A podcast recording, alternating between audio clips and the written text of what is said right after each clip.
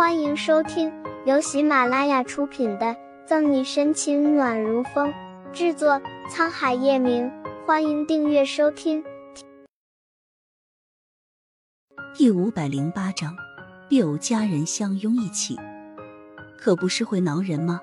这女人走了后，他的心没有一刻不在她身上的，做什么都在想着她。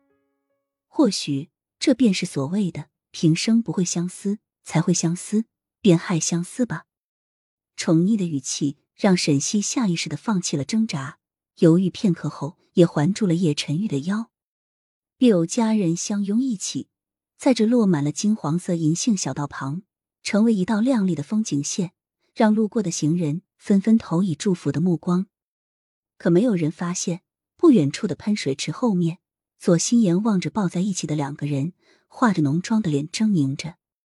嵌入手心的指甲刺破肌肤，钻心的痛意让左心言仅存一丝理智，才忍住没有上前拉开那两个人。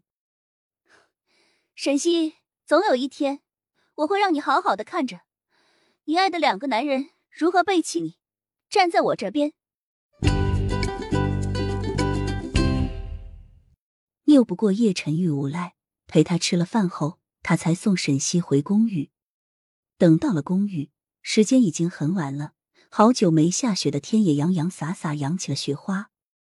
迈巴赫停在公寓楼下，沈西抿了抿唇：“那个，我先上去了，你回去早点休息。”不敢直视叶晨玉灼灼的目光，沈西找到门的开关，打开下了车，解开安全带，叶晨玉也跟着下车。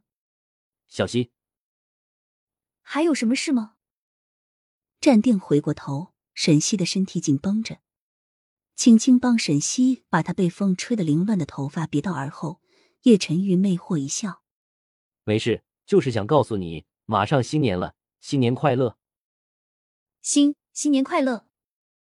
不知道叶晨玉发什么神经，沈西漆黑的眸里有点慌乱，这次是不是有什么阴谋？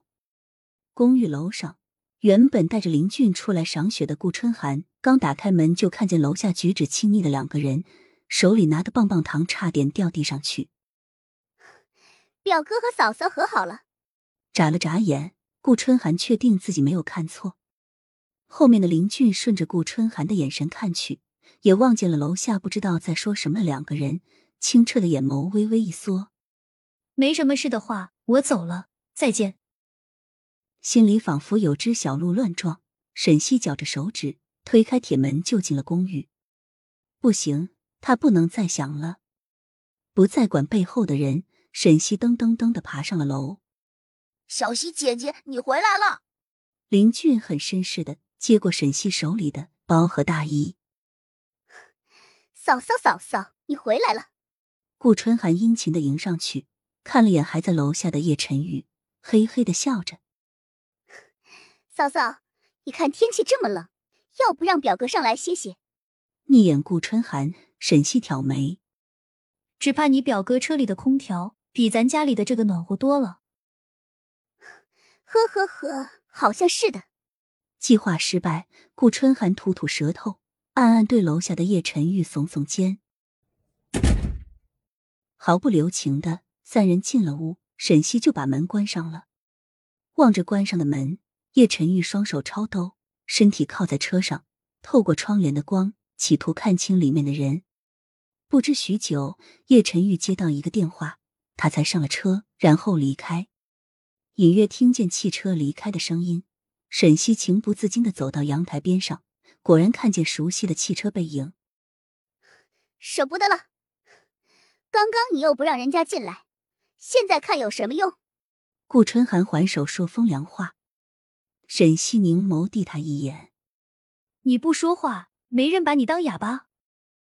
等他查明这丫头是否真的卖国求荣，到时候再好好教训教训他。”扮个鬼脸，顾春寒跟着沈西进了家里，把窗户关上。这一夜注定是个不眠之夜。今天在医院的事还没有想清楚，沈西就收到了好多热搜消息，联姻坐实。叶氏集团总裁和左氏千金同进出警局接儿子，虎父无犬子。叶氏集团小太子爷天才儿童，一人将人贩子绳之以法。年度最猛爆料：叶左两家拟于新年后结婚。本集结束了，不要走开，精彩马上回来。